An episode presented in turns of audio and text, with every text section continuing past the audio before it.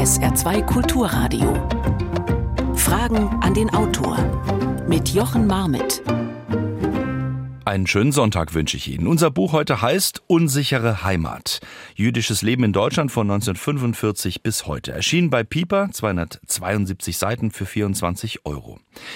Dieses Buch steht seit Anfang November in den Regalen. Fertiggestellt wurde es natürlich schon etwas vorher und zwar vor dem 7. Oktober. Warum ist das wichtig?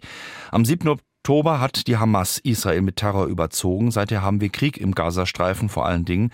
Und seither hat sich vieles verändert, auch in Deutschland. Vor allem hat sich die Situation für Jüdinnen und Juden verändert. Offen treten Antisemitismus, Hass und Anfeindungen ans Licht.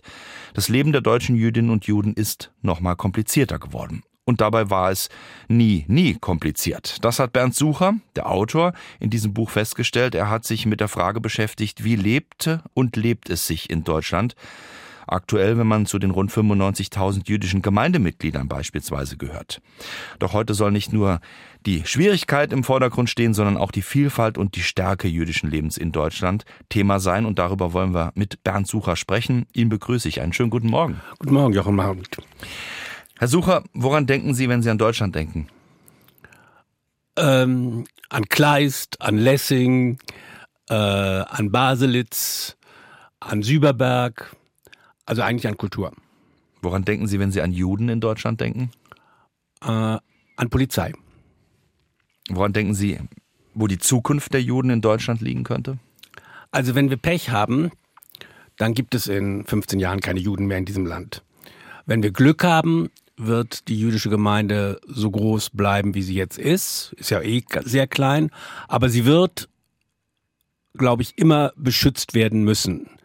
Äh, Menschen, die heute geboren werden, werden kein Deutschland erleben, in dem die Juden nicht ein Polizeiauto vor der Synagoge haben. Hm, das heißt, allein die Frage zu stellen, muss ich ehrlich sagen, hat mir schon ein bisschen wehgetan im Jahr 2023. Aber Ihre Antwort ist eigentlich noch viel äh, präziser, dass man nach 1945 ja irgendwie auch selbstverständlich davon ausgehen könnte, dass man 2023 diese Frage und diese Antwort jetzt nicht mehr hat.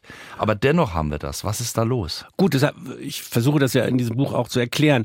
Also es ging ja schon mit Adenauer los. Also Adenauer in seiner ersten Regierungserklärung spricht von den Judenmorden als Begebenheiten. Das ist so wie in der, wie in der Bibel. Es begab sich zu der Zeit, da wurde Jesus geboren und jetzt begab es sich zu der Zeit, dass man sechs Millionen Juden umgebracht gebracht hat. Also diesen Antisemitismus gab es immer. Das, der folgte nur so Wellen. Der war weniger sichtbar bis zu den 68ern. Da gab es dann plötzlich so einen linken äh, Antisemitismus. Und dann ebbte der wieder ab. Und jetzt im Moment ist er wieder sehr, sehr stark, was sehr viel mit der Politik in Israel zu tun hat.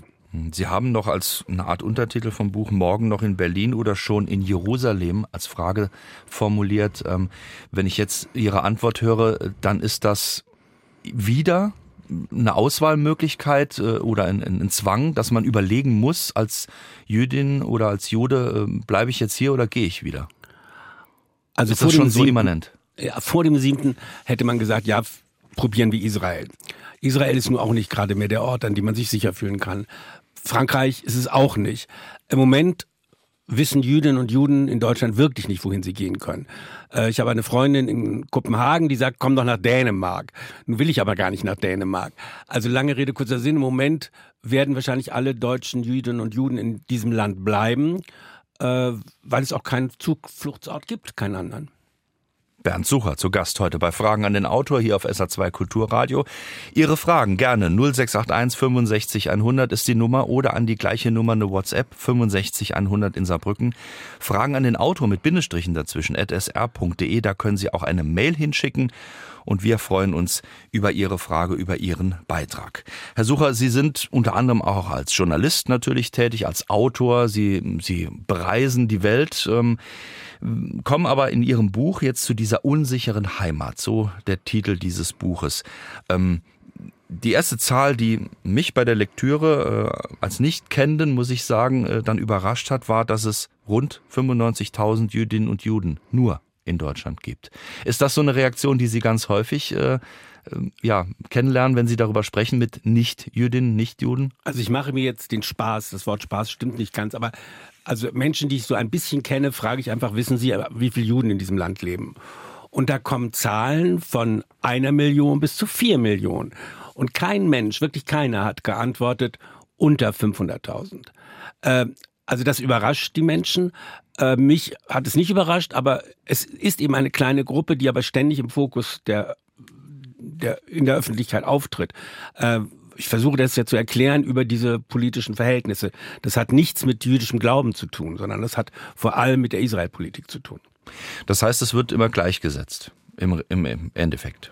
Das, das, das ist ja das Schlimme, man differenziert nicht. Man differenziert nicht, Jude sein ist nicht Israeli sein. Israels Politik wird keineswegs von allen Juden äh, außerhalb Israels gestützt. Und ich bin ein großer Verfechter dafür, Herrn Netanyahu zu kritisieren und auch die Siedlungspolitik. Bloß das eine hat mit dem anderen eben nichts zu tun.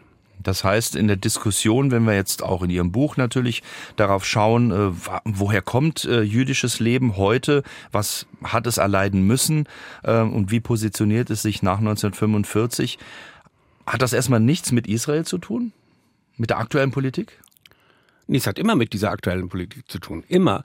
Äh, die kann man nicht ausblenden, bloß solange es in Israel ruhig zuging, dann hat man diskutiert über diese Wehrpflicht, über die Orthodoxen oder so.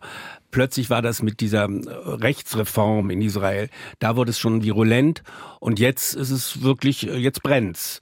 Äh, und das Auffallende ist meiner Meinung nach, dass auch die deutschen Medien jetzt nach, nach dem Hamas, also am Anfang hatte man Bilder Hamas, dann, das war ja nur ein Tag und dann sah man nichts mehr. Und jetzt sieht man, wie Israels Armee äh, Palästina bebombt und äh, da Schaden anrichtet. Da sieht man praktisch die Gewalt. Und auf der Palästinenserseite kriegt man die, die Bilder mit den weinenden Müttern und den weinenden Kindern. Die sind natürlich da. Bloß diese anderen Bilder, weshalb das Ganze ja begann, die sind verschwunden. Darüber werden wir noch sprechen. Hier bei Fragen an den Autor Bernd Sucher heute zu Gast mit Unsichere Heimat. Eine erste Frage. Kam der Überfall der Hamas für Israel so überraschend und konnte deshalb so heftig ausfallen? Bot die Spaltung des Landes eine Flanke und hat die Justizreform Netanyahus die Entwicklung begünstigt, indem der innere Zusammenhalt bröckelte. Ich glaube, der innere Zusammenhalt ist jetzt wieder da, eben durch diesen, durch dieses Attentat. Sie haben natürlich recht, dass diese Justizreform war skandalös oder ist es noch immer. Äh, bloß der Hamas die Hamas-Attacke führt dazu, dass Israel wieder geeint ist, jedenfalls solange das jetzt andauert. Dass Netanyahu das nicht überleben wird, glaube ich auch. Mhm. Ausgangspunkt war noch, ähm, wieso kam es so überraschend? Äh, da sind wir natürlich jetzt in der aktuellen Politik. Äh, also ich glaube, es kam deshalb überraschend, weil alle nach, äh, man war beschäftigt mit dieser Justizreform mhm. und äh, alle Warnungen, die es wohl offensichtlich gegeben hat, aber ich bin nicht in der Politik, mhm. äh, wurden in den Wind geschlagen. Und deshalb war das möglich. Schauen wir doch mal auf das, was Sie zu Beginn Ihres Buches äh, auch aufzeigen, dass äh, historisch gesehen seit 1700 Jahren äh, jüdisches Leben auch verbrieft in Deutschland äh, in reichhaltiger Form stattgefunden hat. Worms, Speyer sind nur zwei Beispiele, äh, Städte, die einen, einen, sehr starken Bezug damals hatten. Ähm, und Sie schreiben darüber, dass im Endeffekt aber schon immer das Leben geprägt war von einer kleinen Gruppe, die sehr stark wahrgenommen wurde. Das hat sich eigentlich nicht so wirklich verändert. Da haben Sie einfach recht. Nein, es hat sich nicht verändert. Diese kleine Gruppe der Juden wurde immer wahrgenommen, äh, weil auch dieses Jude-Sein wird ja so bekommt so Labels. Also die, die Chance, an Juden zu begegnen in diesem Land ist ja relativ gering. Das heißt, das Jude-Sein ist so ein, so ein, so ein, so ein ja ein Geisterdasein. Also Juden kriegen alles Mögliche zugeschrieben. Sie sind besonders reich, sind sie nicht. Sie sind besonders intelligent. Es gibt sehr viele dumme Juden. Also lauter lauter Zuschreibung der Juden finden statt und die das ist seit dem Mittelalter so. Äh, wenn Sie denken, also kein Mensch denkt mehr, dass sie Brunnen vergiften, aber während der Corona-Zeit wurde diskutiert, ob nicht die Juden diese Seuche in die Welt gesetzt haben und der Beweis wäre dann gewesen, dass die Juden die ersten gewesen waren, die einen Impfstoff entwickelt haben. Das heißt, äh, darüber schreiben Sie auch, dieser Antisemitismus in den verschiedensten Bildern, die da auch genutzt werden, äh, hat eigentlich die Aufmerksamkeit äh, seit 1700 Jahren mehr oder weniger auch gelenkt. Ja, man braucht Den Blick darauf. Ich glaube, jedes, jede Gesellschaft braucht für gewisse Dinge einen Sündenbock. Und seltsamerweise ist der Sündenbock seit 2000 Jahren sind es immer die Juden. Also das ging los über Judenhass in, in, Form von Religiosität. Also das waren die Menschen, die unseren Heiland ans Kreuz genagelt haben. Und dann änderte sich da, veränderte sich das in wirtschaftlichen Antisemitismus, in rassistischen Antisemitismus. Aber er war immer da und der religiöse spielt im Moment überhaupt keine Rolle. Sie haben vorhin schon äh, Konrad Adenauer erwähnt. Ähm, nach dem Krieg, äh, da schreiben Sie vom braunen Epilog. Ähm, war das die Unfähigkeit, äh, da ein, ein, ein, Zeichen zu setzen und eine ganz klare Kante zu zeigen in jenem Jahr für Adenauer? Oder war das einfach, weil er davon überzeugt war? Oder weil die Gesellschaft immer noch davon überzeugt war, äh, dass man das jetzt relativiert, würde ich jetzt mal sagen. In, ich glaube, weder das eine noch das andere, mhm. sondern es gab praktisch in den Führungspositionen keine Menschen, die nicht auch Führungspositionen während des Nationalsozialismus hatten. Und das geht bis in Niederungen, wenn ich das Wort Niederungen jetzt irgendwie in Anführung setzen möchte, äh, bei den Lehrern bei den Professoren an den Universitäten. Das sind die gleichen Menschen, die während des Nationalsozialismus unterrichtet haben, die dann weitermachten. Eine weitere Frage. Emigrieren Juden in Zeiten des neu aufkommenden Antisemitismus? Und wenn ja, kennen Sie da Zahlen? Werden die was? Ich Emigrieren sie? Ähm, also Juden sind, hatten schon vor diesem 7. Oktober ganz viele Wohnungen in Tel Aviv. Die gibt es. Ähm, Im Moment kenne ich keine meiner Freunde, die ernstlich überlegen, auszuwandern. Aber diese Metapher mit dem, mit dem Koffer, der gepackt ist, diese Metapher wird jetzt häufiger benutzt. Also die Angst ist schon so stark, dass man überlegt, woanders hinzugehen. Bloß, wie ich vorhin schon sagte, man weiß nicht wohin. Ähm, die Frage, ob man sich fürchtet. Ich fürchte mich in diesem Land nicht. Aber wenn bei jeder meiner Lesungen und Interviews, also jetzt heute Morgen nicht, aber äh, Polizeischutz da ist, dann wird mir klar, offensichtlich muss ich geschützt werden. Und davor will man fliehen, ja. Was macht das mit einem? Wenn man praktisch äh, weiß, wenn ich heute Abend dort öffentlich auftrete, dann habe ich ein hohes Gefährdungspotenzial. Also bin potenziell gefährdet, so rum. Ähm, auf der einen Seite bin ich froh, weil ich weiß, man, man will mich schützen. Auf der anderen Seite gibt es natürlich wirklich das Gefühl, eigentlich musste ich mich fürchten. Und ein Kollege von Ihnen, der mich interviewt hatte, sagte, ich entdeckte mich damit, dass ich in der Vorbereitung äh, in der U-Bahn in Berlin saß und dieses Buch nicht mit der Vorderseite auf den Knien hatte, da ist ein Mann mit einer Kipper drauf, sondern es umkehrte, weil ich dachte, es könnte ja jetzt jemand sehen und sagen, was bist denn du für jemand, der liest so ein Buch? Äh, selbst da geht das ja schon los. Und das, das war kein Jude, sondern der merkte, dieses Buch könnte Aufsehen erregen und mich diskreditieren. Sie haben ja auch mit einigen gesprochen für Ihr Buch, haben auch Teile der Gespräche äh, abgedruckt. Ähm, da wird ja beispielsweise bei Charlotte Knobloch ähm, relativ klar, es war nie einfach, es war immer kompliziert. Also dieser Zustand ist nie weggegangen. Der Zustand ist nie weggegangen, nur ist Frau Knobloch ein spezieller Fall, die hat ja wirklich die Shoah erlebt. Das habe ich ja nicht. Ich bin ja erst die nächste Generation. Mhm. Ähm, Nein, ich fühlte mich wirklich nicht bedroht oder ängstlich. Das ist eine neue Erfahrung. Hm. Äh, diese Erfahrung der Shoah-Überlebenden ist eine andere. Da kann ich auch nicht mitreden. Also das ist praktisch eine Kontinuität. Äh es gibt eine Kontinuität, aber die ist verschieden stark. Frau Knobloch denkt bei jedem dieser Polizeiautos sofort an 1938, 42, sowas. Äh, ich denke an jetzt.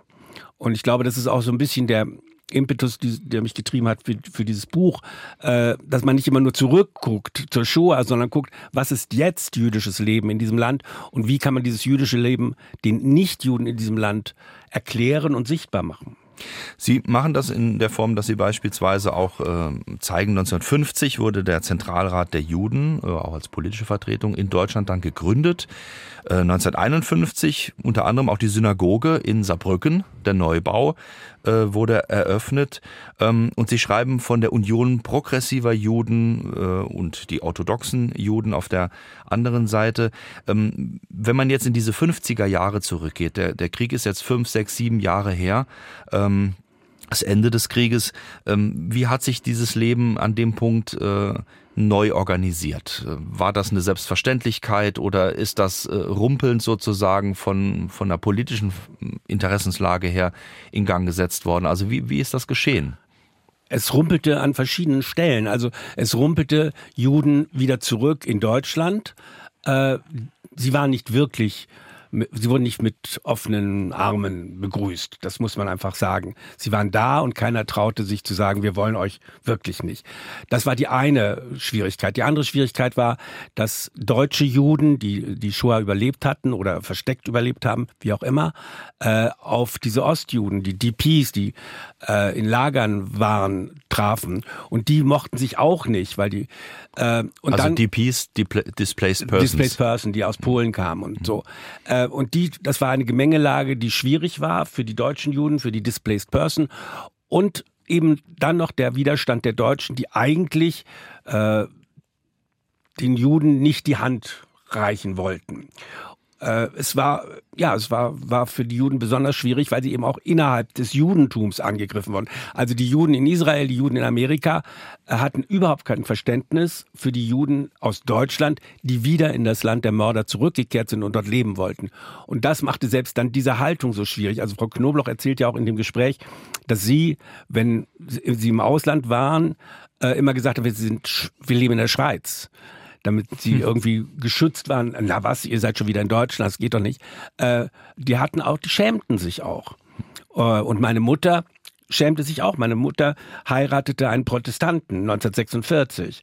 Äh, der Protestant schämte sich, dass sie eine Jüdin geheiratet hat. Die Jüdin schämte sich, dass sie in Deutschland wieder einen Deutschen heiratet, der auch kein Jude war. Äh, es war eine schwierige Lage für die Juden und die Deutschen.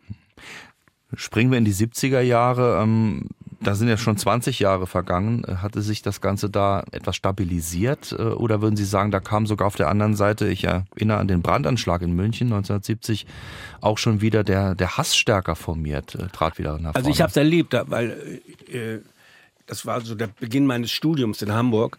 Ähm, und ich dachte, Juden hätten es nicht schwer in diesem Land. Und da kam der erste Botschafter Ascher Ben Nathan nach Hamburg und wollte, sollte eine Rede halten. Diese Rede konnte er nicht halten, weil er äh, unterbrochen wurde und niedergeschrien wurde von so Linken.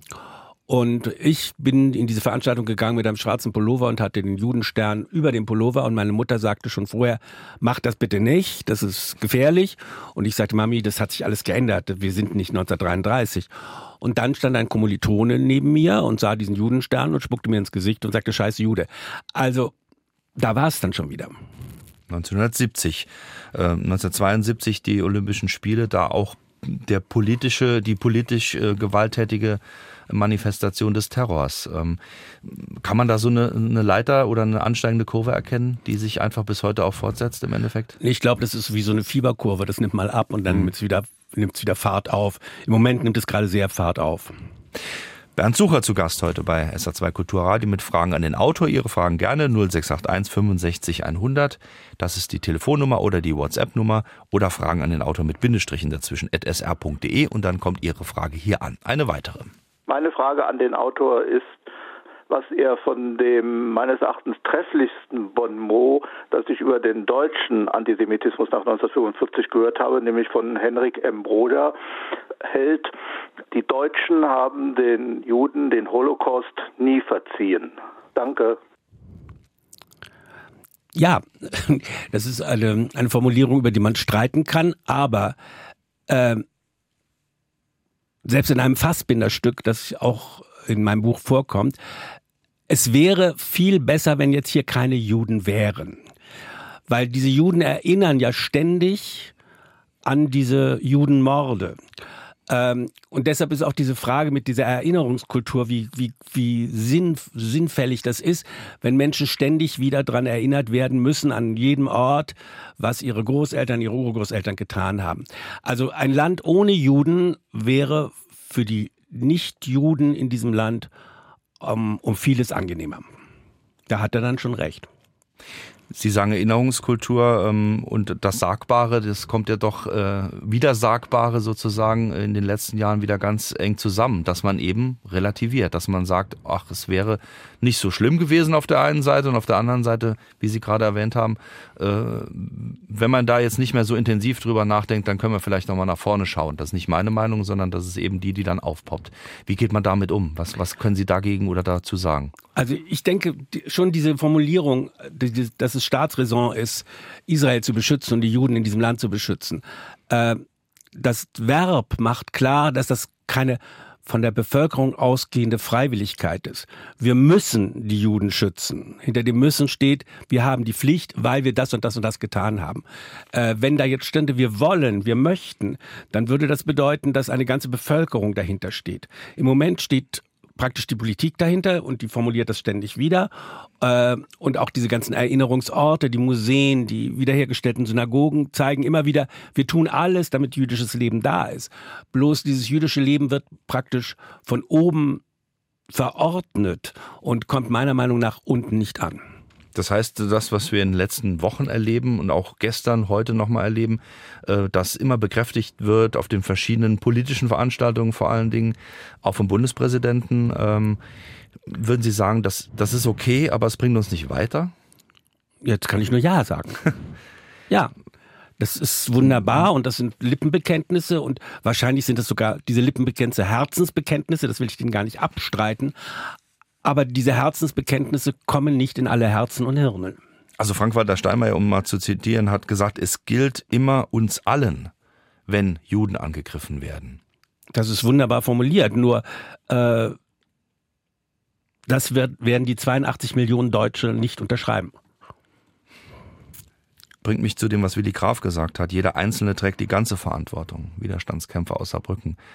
Ähm, ja. Wie, wie kommen wir dahin, dass wir neben diesen äh, wirklich sinnreichen Aussagen und Bekenntnissen äh, eine Verbindung zum Handeln und Tun im Hier und Jetzt schaffen? Ich glaube, von beiden Seiten, von den nicht-jüdischen Menschen in diesem Land und den jüdischen Menschen in diesem Land, muss es Bewegung geben aufeinander zu. Man muss mehr voneinander wissen. Äh, was ich vorhin schon sagte, äh, das Jude-Sein ist so ein Abstraktum. Es müsste mehr Begegnungsstätten geben und zwar nicht wieder diese diese äh, verordneten äh, christlich-jüdischen Gemeinschaften oder so. Es müsste in der Öffentlichkeit mehr Diskurs geben unter diesen diesen Gruppen. Ich habe bei allen Lesungen, die sind ja noch nicht viele, das Buch ist ja noch nicht mal einen Monat auf dem Markt, äh, habe ich immer gesagt, äh, ich stehe für jedes Gespräch in Schulen zur Verfügung. Und dieses Angebot haben inzwischen schon einige wahrgenommen, die praktisch nach den Lesungen kommen, würden sie auch in unsere Schule kommen. Also ich glaube, es geht nur so, dass, dass man einem Juden begegnet oder einer Jüdin begegnet und die erzählt, wie jüdisches Leben ist. Und dass man sieht, ah, der Jude hat auch zwei Augen und eine Nase und zwei Ohren und die Ohren sind auch keineswegs größer als bei uns. Also damit diese ganzen Vorurteile aus dem Weg kommen. Und das ist eine ein Aufeinander zugehen und das muss von beiden Seiten sein. Meet a Jew ist ja auch so eine Initiative ähm, beispielsweise. Das heißt äh, ganz konkret der Kontakt auf einer niederschwelligen Ebene und keine große, hohe äh, staatsphilosophische Rede. Darf ich ein Beispiel sagen? Gerne. Äh, wir haben so ein Haus im Chiemgau und die Bauern kriegen dann irgendwann mit, der Bernd ist Jude. Und dann irgendwann sagten sie, was macht ihr denn so an Weihnachten? Und dann sage ich mal, können wir das ein bisschen kleiner machen? Feiert doch einfach mal Schabbat mit mir. Und das machten wir. Und, äh, und dieser Schabbat, äh, der endete damit, dass wir gemeinsam das Vaterunser gebetet haben. Das war ein ganz starker Moment für mich. Äh, und auch für die Bauern, glaube ich. Und das führte dazu, dass die Bauern sich jetzt beschäftigen und zum Beispiel sagen, Freitag ist ein schlechter Termin, um Bernd einzuladen. Da ist Schabbat, das lassen wir. Und andererseits, wenn Sie einen einladen, wirklich darauf achten, dass es Pute gibt und Fisch und kein Schwein. Das sind nur kleine Dinge, aber diese kleinen Dinge sagen, ich habe etwas kapiert. Äh, genauso wie ich kapiere, wenn ich diese Bauern einlade, dass ich an Karfreitag eben kein Fleisch serviere. Das heißt, äh, gegenseitiger Respekt durch die Kenntnisnahme, wie der andere jeweils lebt und denkt. Das wäre genau schon mal ein guter Anfang. Und man muss, man muss einfach mal konstatieren, was ist das Leben der Juden und wie unterscheidet es sich. Wenn Sie denken, dass vor der Shoah war es gang und gäbe, dass gro große Kulturinstitutionen an großen jüdischen Feiertagen äh, keine Premieren hatten. Das ist alles vorbei. Sie finden auch kaum noch äh, deutsche Kalender, in denen jüdische Feiertage sind. Bernd Sucher mit unsicherer Heimat heute zu Gast hier bei SA2 Kulturradio Fragen an den Autor. Es stimmt mich unendlich traurig, dass Juden im Jahr 2023 nicht in Frieden leben können. Muss hier die Politik durchgreifen, um die Menschheit zu schützen? Was meint der Autor? Muss hier ein neues Gesetz her? Nein, ich glaube nicht, dass wir das mit Gesetzen hinkriegen. Äh, wir kriegen es auch nicht mit mehr Polizeischutz her. Ich glaube wirklich, dieses, worüber wir gerade eben geredet haben, dieses, dieses einander verstehen müsste im Vordergrund sind. Das kann man nicht verordnen, aber das kann man, kann man versuchen zu leben. Also ich glaube nicht, dass wir jetzt mit Gesetzen äh, irgendwas bewerkstelligen, weil selbst diese Gesetze können von den Menschen, die die Juden, Juden nicht sonderlich mögen, äh, missbraucht werden. Das geht schon damit los, dass wenn diese Synagogen und die, meine Lesungen immer von Polizei bewacht und beschützt werden, dann gibt es ja, kann, gibt es Menschen, die sagen, schau mal, jetzt werden die beschützt, aber das sind ja auch unsere Steuergelder. Das heißt, jetzt kosten die Juden, die man schützt, auch noch Geld. Auch das führt praktisch zum Gegenteiligen. Sagen, ja, also erstens glaube ich ja gar nicht, dass denen was passiert. Also wozu braucht es die Polizei? Ähm, jede, jedes Gesetz, das jetzt Juden schützen soll oder ja, äh, bewirkt meiner Ansicht nach eher das Gegenteil. Schauen wir doch mal vielleicht auf das, was äh, auch zum Alltag gehört. Mitzvot ist da ein Begriff, äh, der auftaucht in Ihrem Buch. Vielleicht erklären Sie ihn ganz kurz äh, und, und natürlich die Frage, äh, halten die sich da wirklich alle dran? Äh, Mitzvah ist etwas Gutes tun sozusagen. Ähm, das spielt im Judentum eine große Rolle. Also je mehr Mitzvot man macht, desto größere Chancen hat man vielleicht, äh, dass seine Seele überlebt nach dem Tod. Ähm, gläubige Juden versuchen das. Ähm, Andererseits ist diese Religion, was die Gebote und Verbote angeht, extrem. Also 365 Verbote und 248 Gebote. Genau. Ähm, die Gebote, das funktioniert, also ich kenne sie nicht alle und frage Sie bitte mich, mich nicht ab. Ähm, aber die Verbote machen es einem richtig schwierig. Also äh, die meisten dieser Verbote betreffen übrigens das, die Speisen, hm. also das Kochen und das Essen und so. Ähm, also Judentum gelebt, wenn man eine orthodoxe Jüdin ist oder orthodoxer Jude, macht es richtig schwer. Und zwar in diesem Land schwerer als in Israel oder auch in Amerika, weil sie praktisch auch die äh, nicht die Gelegenheit haben, diese, diese Gebote einzuhalten, weil sie schon nicht die richtigen Lebensmittel kaufen können. Äh, also eine jüdische Frau kann an Schabbat, nur um ein Beispiel zu machen, um, um, um einander kennenzulernen, darüber reden wir ja die ganze Zeit, ähm, eine jüdische Frau kann am Schabbat den Herd nicht anmachen den Elektroherd. Das heißt, alles funktioniert über Zeituhr. Und wenn sie sieht, dass der Lachs in der Röhre schon längst äh, gar ist, kann sie das nicht aufhalten, weil sie müsste den Knopf bedienen. Und diesen Knopf darf sie nicht bedienen, weil sie damit Feuer macht oder Feuer ausmacht. Ähm, also diese Gebote und Verbote sind immens. Äh, und deshalb gibt es eben auch neben diesem orthodoxen Judentum, diesen liberalen, dieses liberale Judentum, das eben solche äh, Gebote nicht mehr so ernst nimmt oder nicht so, ja, nicht, nicht so ernst nimmt.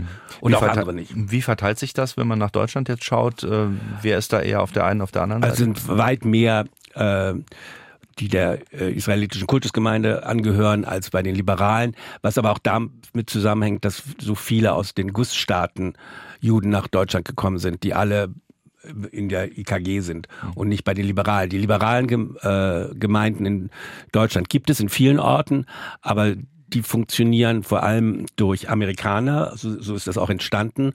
Und ähm, es werden immer mehr Menschen, die Juden sind, gehen von der IKG weg in diese liberalen Gemeinden, weil sie ähm, die Frau genauso anerkennen wie den Mann. Äh, man sitzt in der Synagoge zusammen.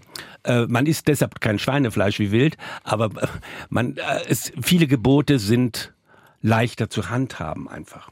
Inge Käufer hat in dem Zusammenhang eine Frage aus Saarbrücken. Vielen Dank dafür. Meistens, äh, so schreibt sie, sieht man jüdische Männer in den Medien, auch mit Namen. Es tauchen kaum mal Frauen auf, obwohl es ja sehr viele gibt. Welche Rolle spielen denn nun die Frauen im Judentum in der Öffentlichkeit, auch in Israel? Also meine Wahrnehmung ist eine andere, äh, zu, zumindest in diesem Land. Wenn Sie denken, wie omnipräsent Frau Knobloch ist oder Rachel Salamander mit ihrer Literaturhandlung, dann glaube ich, dass die Frauen schon da sind. Also es, dieses, dieses Ding, Judentum funktioniert nur über Männer, gilt in extrem orthodoxen Gemeinden, aber in der Öffentlichkeit habe ich nicht den Eindruck, dass jüdische Frauen äh, untergebuttert werden, um dieses Verb mal zu benutzen. Das heißt, es gibt, äh, sie schreibt auch noch äh, als weitere Frage eine Ähnlichkeit mit dem Islam, was die Frauen angeht, oder würden Sie sagen Nein? Nein. Ich würde Nein sagen. Gut, wenn Sie eine orthodoxe Frau sind, äh, und zu einer besonders religiösen Gruppe gehören, dann äh, werden die, müssen die Frauen, wenn sie heiraten, äh, werden ihnen die Haare geschoren. Und sie haben wirklich kaum Rechte. Aber diese Gruppe ist so verschwindend klein, dass sie nicht das Judentum ausmacht. Vielleicht dann doch überrepräsentiert, auch was die Medien angeht. Das ist richtig. Also wenn Sie, wenn Sie Juden sehen, orthodoxe Juden sehen, dann wie wollen Sie die wie wollen Sie die zeigen? Also ich hatte schon das Problem mit, mit unserem Titelbild für das Buch. Wie zeigt man einen Juden, um klarzumachen, dass es ein Jude ist. Wie ich ganz anfangs gesagt habe, da die, da die aussehen wie alle anderen Menschen auch, äh, müssen sie irgendein Zeichen haben. Und dann fiel uns wieder nur die Kippa ein. Und bei einer Frau wäre das jetzt im Extremfall eine Frau mit einer Perücke. Da muss man aber die Perücke auch wirklich als Perücke erkennen, weil sonst funktioniert das auch nicht. Interessant in dem Zusammenhang auch das Gespräch äh, mit Deborah Feldmann, die Schriftstellerin, äh, die eben ultraorthodox aufgewachsen ist, in den USA dann aber den Schritt gemacht hat, nach Berlin zu gehen. Ähm, ganz kurz zusammengefasst, was zeigt denn Ihre Geschichte? Ihre Geschichte zeigt, dass sich eine Frau aus diesen aus diesen Zwängen befreien kann. Und ihre Geschichte zeigt jetzt, glaube ich, nach dem 7. Oktober noch etwas anderes, weil Deborah war ja in diesem Gespräch mit mir auch der Meinung, das Dorado für Jüdinnen und Juden, Junge, sei Berlin. Diese Überzeugung wird sie nicht mehr haben, denn all das, was in Berlin passiert, übersteigt ja die Proteste in München, Hamburg oder anderswo. Äh, dieser Optimismus, den sie in unserem Gespräch formulierte, glaube ich, den gibt es in diesem Maße nicht mehr. Das heißt, in Berlin zeigt sich, und da sind wir wieder in der Aktualität, auch die extreme Spannung, die im Moment äh, zwischen auch ähm, dem liegt, was in, in Gaza beispielsweise los ist äh, oder in Israel und, und drumherum los ist. Das zeigt sich wieder wie in so einem Brennglas auch in Berlin, was die politische Spannung und die, die gegensätzlichen äh, Richtungen angeht. Ich glaube, wir haben diesen Konflikt Palästina-Israel, der spiegelt sich in Berlin in den Protesten, der spiegelt sich aber auch sehr stark im Ruhrgebiet, also Essen und alles drumherum. Äh, er spiegelt sich weniger in Großstädten wie Hamburg und München. Also ich lebe ja in München und da gibt es Proteste der Palästin palästinenserfreundlichen Community und der Juden, aber es gibt keine großen Straßenschlachten oder sowas. Es gibt mhm. nicht, ein, die sind separiert. Äh, sie sind auch beide Gruppen werden sozusagen beschützt von Polizei und vor allem ab, abgeschottet gegenüber den anderen. Aber es ist nicht in dem Maße extrem wie in den anderen Städten und Gemeinden.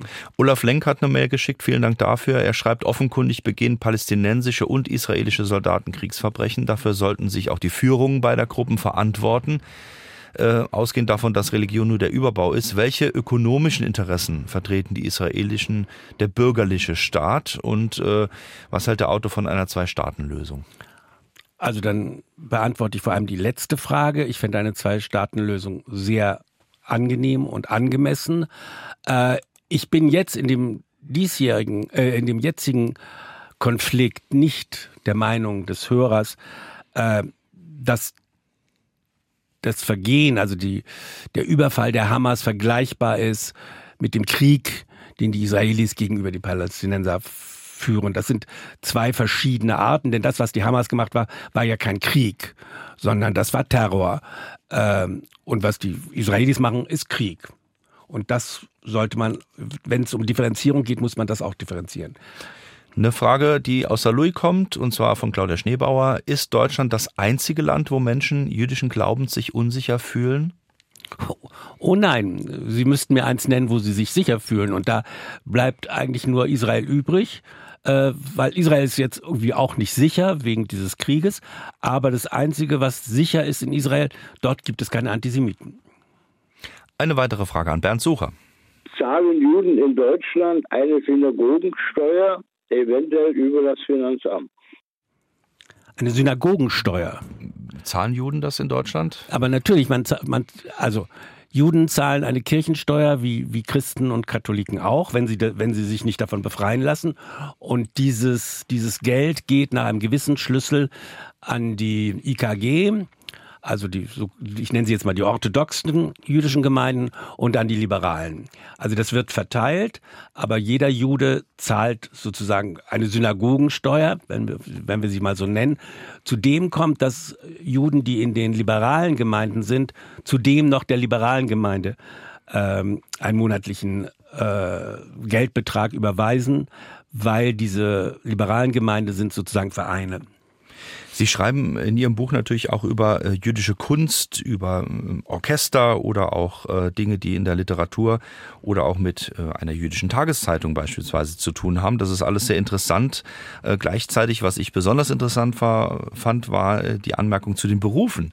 Ähm, man hat sehr viele auch in ihren Gesprächen wird das klar Menschen die Mediziner sind oder Juristen also sehr hohe Berufe eigentlich ähm, gelernt haben, weil ihnen die anderen eben verwehrt worden sind. Das wird einem da erst mal nochmal klar, ähm, warum das vielleicht so aufgeteilt ist. Also sie durften, Juden durften ja nie in Zünften sein. Das heißt, sie konnten keine Handwerker sein.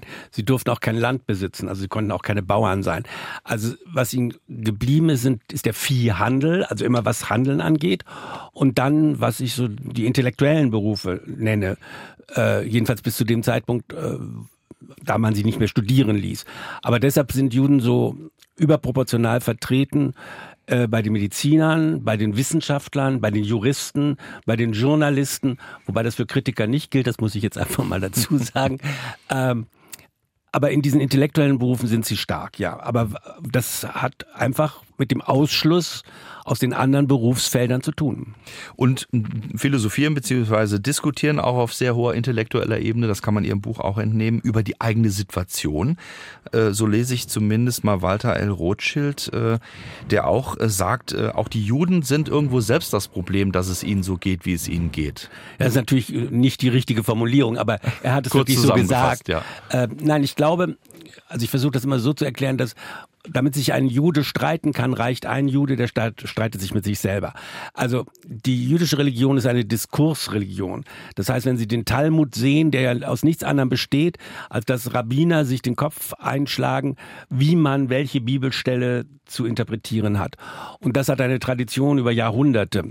Ähm, und das führt dazu, dass jüdische Kinder, wenn sie denn jüdisch erzogen werden, ja auch schon aufwachsen zweisprachig. Die können Hebräisch und die können ihre Landessprache. Und das ist natürlich auch schon mal ein Vorteil äh, beim Beginn von Lernen. Das heißt, äh, die Diskussion auch darüber, ähm, wie wir, also als mhm. Jüdinnen und Juden, äh, wahrgenommen werden, äh, die liegt eigentlich auch ein bisschen bei uns. So verstehe ich zumindest das, was Herr Rothschild da gesagt hat. Also man, man müsste sich selbst auch irgendwo ein bisschen verändern, damit es besser läuft.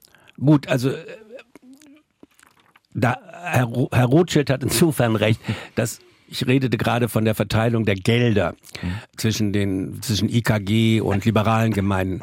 Das war ein Streitpunkt, den die Juden, jüdischen Gemeinden in Deutschland nicht erst einmal nicht unter sich ausmachen konnten.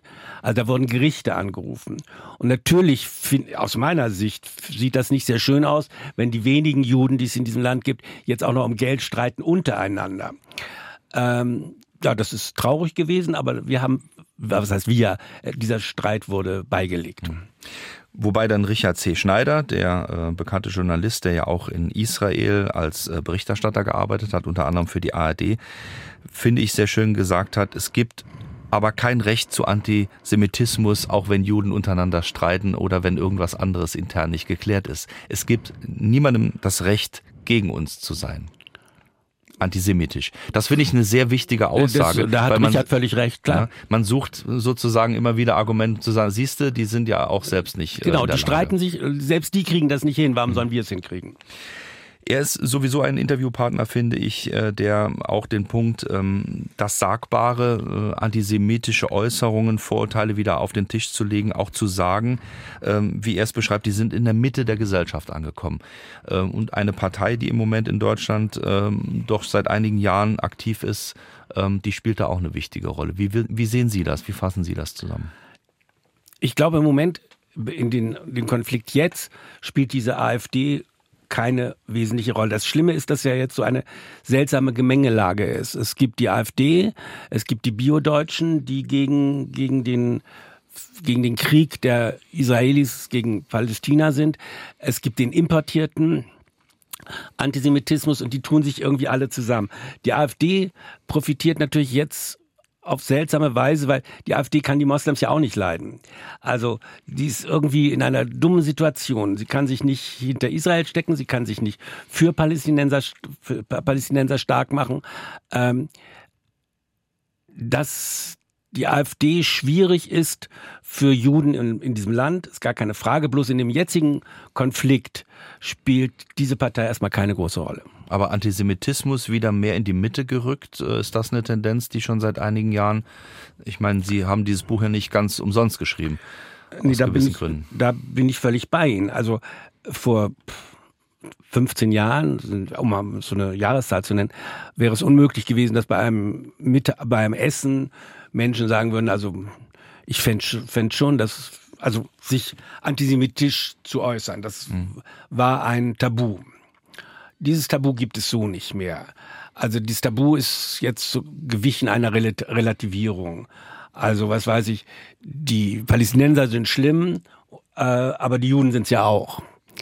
Wobei schon, schon dieser Gegensatz Palästinenser und Juden zeigt ja, wie, wie widersinnig das ist. Es ist ja nicht Palästinenser gegen Israel aber, oder Moslem gegen Juden, aber diese Palästinenser gegen, gegen Juden funktioniert eben nicht.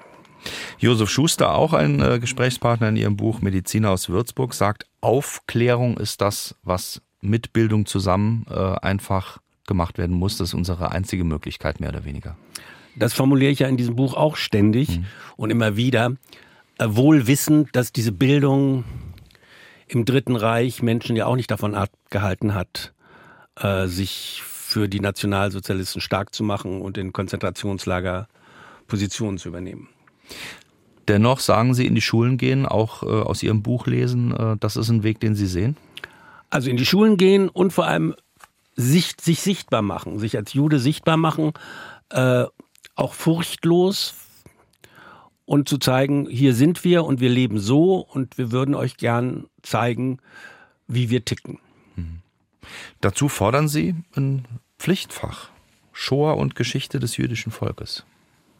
Ja, das fände ich gut. Ich fände es richtig gut, wenn man, wenn man das institutionalisiert, zumindest in Gymnasien, dass es dieses Fach gibt und zwar nicht irgendwie mit einem Workshop äh, zehn Stunden, sondern sich wirklich ernsthaft damit beschäftigt, wie in, wie in der Chemie oder Physik auch. Also sein Thema ist, und es gibt andere Länder, das schreibe ich ja auch, haben das schon. Und, die, und das Land, das es am meisten bräuchte, und ich glaube, das ist Deutschland, hat es eben nicht. Sind wir da im Bereich Erinnerungskultur, Erinnerungsbildung oder von welcher Seite kommt das? Sie, Sie, Sie hadern so ein bisschen mit dem Begriff in dem Buch. Nein, also die, das, was ich jetzt anstrebe, ist ja sozusagen in die Zukunft gedacht. Äh, Menschen klarzumachen, jüdisches Leben ist jetzt so. Diese Erinnerungskultur ist ja, wir zeigen in den Museen, was von den Juden übrig geblieben ist. Also Kultgegenstände, alles mögliche. Wir zeigen Fotos. So war es vor der Shoah. Da hatten die solche Wohnzimmer und solche Häuser und so. Das ist immer nach zurückgewandt. Äh, was ja dann auch den Juden wieder eigentlich weh tut, weil gezeigt wird, was übrig bleibt. Die Menschen sind tot, aber die Gegenstände gibt's noch. Also mir geht es darum, die Menschen zu zeigen und weg von den Gegenständen. Jüdisches Museum in Berlin, ist das dann, ich sag mal, zur Hälfte nur sinnvoll? Das ist mehr als zur Hälfte sinnvoll. Aber es gibt die Museen, die gar nicht sinnvoll sind, die wirklich, äh, also wenn Sie denken, es gibt ein Museum in Frank, Museum in Franken, das im Monat zwei Stunden aufhat, äh, jeden ersten Dienstag von 14 bis 16 Uhr, wenn ich mich nicht täusche, dann zeigt das ja, wie stark das Interesse an sowas ist. Mhm. Dann haben wir äh, natürlich auch den Bereich, wo es darum geht, wie erinnere ich. Ähm, unter anderem Stolpersteine ähm, oder Gedenkstelen ist da ein Thema. Ich würde ganz gerne mal auf den Platz des unsichtbaren Mahnmals in Saarbrücken zu sprechen kommen. Ähm, da wurden 2146 Ortsnamen jüdischer Friedhöfe bis zum Jahr 1933 gab's die. Die wurden in die sozusagen dunklen Pflastersteine des Mittelstreifens des Saarbrücker Schlossplatzes eingefräst und dann im Boden versenkt. Eben ein unsichtbares Mahnmal. Ähm, ist das auch eine Möglichkeit oder würden Sie sagen, ist ja nett, aber bringt uns auch nicht weiter? Nee, das mag mir gefallen. Warum? Vor allem, ja, weil es nicht anders als die Stolpersteine, also Frau Knobloch stören ja bei den Stolpersteinen, dass man nochmal auf die eh schon verfolgten oder getöteten Juden tritt. Das ist ja in dem Fall, den sie jetzt beschrieben hat in Saarbrücken nicht, das ist ja was anderes. Das ist ja ein, vor allem ist es schön, weil es Das ist schön, es ist, ja, es ist schön, weil es ja sich um Friedhöfe handelt. Also man ehrt ja Tote. Nein, das finde ich ein schönes Zeichen. Das heißt also, die Sichtbarkeit ist ähm, nicht wirklich so das Wichtige an, an Mahnmalen, sondern das Mahnen selber. Da haben Sie recht. Also es gab ja diese Idee, die mir auch sehr gut gefiel, dass man von dem Stehlenfeld in Berlin jederzeit einen Bus besteigen kann, um in an Orte zu kommen, wo die Konzentrationslager noch Konzentrationslager sind. Also nach Majdanek oder Auschwitz, um klarzumachen, da ist das Grauen. Denn das Grauen in den deutschen Konzentrationslager Dachau, Buchenwald zum Beispiel, ist kein Grauen mehr. Das ist ein Dokumentationszentrum, das einem klar macht, was da passiert ist. Aber man geht da rein wie in einem, wie ein, in ein Museum. Das heißt, es ist Ihnen auch so, wie Richard C. Schneider mal gesagt hat, nicht roh genug? Ja, nicht brutal genug. Also äh, es ist so ein Aufklärungsort auf intellektueller Ebene. Und ich glaube, wir brauchen Aufklärungsorte, die auch emotional berühren. Also wer in Israel war, äh, in Yad Vashem, der kommt mit verweinten Augen daraus. Und ich glaube, kein Mensch schafft es da nicht zu weinen. Äh, das passiert in Dachau nicht. Eine Frage, die von Martin Rees kommt. Vielen Dank dafür. Äh, er sagt, neulich gab es wegen einer geplanten Umbenennung einer Kita Stress im öffentlichen Diskurs. Ein Eklat. Es sollte der bisherige Name Anne Frank ersetzt werden durch eine andere Benennung. Emotionen kommen so schnell auf, auch unkontrollierte Reflexe. Seine Frage nun, ist der Umgang mit der Erinnerung deutscher Geschichte ähm, beispielsweise bei Benennung von Einrichtungen nach Opfern des Naziterrors auch ein Seismograph für die respektvolle Würdigung der jüdischen Tradition und ihrer Wertevermittlung? Also wenn ich die Frage richtig verstehe, soll, sollte eine Kita Anne Frank die Kita so heißen? Nein, nein, die so hieß, die sollte umbenannt werden. Der Name sollte weg. Und stattdessen ein nicht-jüdischer Name, wahrscheinlich. Äh, das finde ich nicht nur respektlos, sondern das finde ich das absolut falsche Zeichen. Hm, das heißt also, die Benennung äh, ist sozusagen auch eine respektvolle Würdigung der jüdischen Tradition, ihrer Wertevermittlung oder haben wir da, Sie haben es so ein bisschen andeuten lassen, äh, vielleicht mehr den Wunsch nach gemeinsamen interreligiösen Veranstaltungen, die zu Verständigung führen? Aber Anne Frank ist doch ein Vorbild für alle Menschen, die Frieden wollen, für alle Menschen, die Respekt haben, für Menschen, die einen, eine, eine Diktatur überlebt haben. Also jetzt Anne Frank zu ersetzen durch jemand anderen, ich sehe da weder einen Grund noch einen Sinn. Bernd Sucher zu Gast hier bei SA2 Kulturradio Fragen an den Autor. Eine weitere Frage von Bernward Haberer. Er schreibt, der Autor bezeichnet die Verwendung des Begriffs Begebenheiten durch Adenauer nicht als beschönigend, sondern als antisemitisch. Wird dieser Begriff, nun die Frage, nicht inflationär falsch verwendet, sollten wir nicht zu einer vernünftigen, aufgeklärten und rationalen Diskurs im Sinne Lessings zurückkehren? Auch eine spannende Frage. Aber selbst Lessing in seinem Nathan äh, der endet ja so, dass mit der Frage, komm mal in 2000 Jahren wieder und erklären, da sitzt jetzt jemand anders und wird sagen, welches die richtige Religion ist. Äh, die 2000 Jahre sind jetzt wieder nach Lessing auch nicht um und wir werden diese Frage nicht wirklich beantworten können. Ähm, ob diese Begebenheit, mich hat ja nur gestört an dem Adenauer, äh, und das wird Konrad Adenauer bewusst gemacht haben oder die Menschen, die die Rede geschrieben haben, dass diese Begebenheit eben eine Aufnahme ist aus dem, aus dem Neuen Testament. Und das war, das finde ich eben so skandalös, dass da nicht jemand drüber gestolpert und sagt, was, du kannst alles sagen, aber nimm nicht dieses Wort, was im Neuen Testament dafür steht, dass der Heiland geboren wird. Eine weitere Frage, Sabine Sturm aus Pirmasens. Wie beurteilt der Autor die Situation, dass gefühlt so gut wie jede größere Kulturveranstaltung an den Punkt kommt, dass irrtümlich, Fragezeichen, antisemitische Narrative verbreitet werden? Ist das wirklich so, dass es bei jeder Veranstaltung passiert? Äh, daran zweifle ich. Aber wenn dem so wäre, dann ist doch wahrscheinlich sofort der Widerspruch bei den Zuhörerinnen und Zuhörern da. Ich glaube nicht, dass, das, dass solche Narrative einfach so durchgehen. Wir haben noch eine weitere Frage und zwar kommt die von aus äh, St. Ingbert von Jürgen Boost. Äh, wie kann der Mythos entstehen, Antisemitismus sei als Nebenprodukt der Migration nach Deutschland importiert worden? Würden Sie zum einen sagen, dass das ein Mythos ist? Äh, und wenn ja, wie ist er entstanden? Nein, es ist kein Mythos, das ist Fakt. Äh, Menschen, die in ihrem Land im Unterricht und in der Sozialisation, in den Familien beigebracht bekommen, dass der größte Feind Israel ist und das Judentum, also der jüdische Glaube, die sind ja indoktriniert, die sind, sie haben einen Unterricht genossen, der genau dieses Ziel hat. Ähm, wie sollten die in einem fremden Land von jetzt auf gleich diese Idee fallen lassen? Äh, die kommen mit dieser Idee und ich weiß im Moment auch kein Mittel, äh, das schnell wirkt, ihnen zu erklären, dass dieser Unterricht, dass der Feind der Welt, das Weltjudentum ist, wie man das beenden oder ausrotten kann. Ausrotten will ich jetzt gar nicht sagen, das ist kein schönes Wort. Wie man das beenden kann. Das heißt, im Moment müssen wir damit umgehen, auch in Deutschland, indem wir äh, was tun? Sie sagen, Sie kennen kein Mittel, um das äh, zu beenden, aber wir müssen ja irgendwie damit umgehen. Ja, es gibt doch irgendwie diesen Vorschlag, jeder, der hier einwandert aus diesen Staaten, muss erklären, dass er keine antisemitischen Gedanken hegt. Äh, das ist wieder so ein Lippenbekenntnis.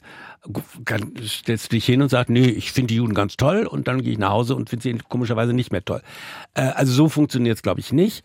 Es müsste wieder einen Unterricht geben, aber wie fragt man ab, ob das, was jemand sagt, er auch denkt? Also man kann viel sagen und es aber nicht meinen.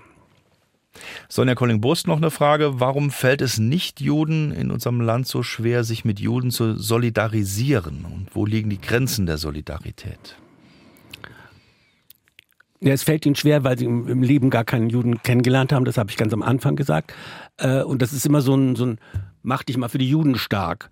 Äh, wenn ich keinen einzigen kenne, fällt mir das schwer. Und man müsste ja auch eine Begründung liefern, warum sie das tun müssen. Also einfach zu sagen, ich verordne jetzt mal, steht mal zu den Juden, kann ja, dann sagt jemand anders, ich verordne, steht mal zu den Pädophilen.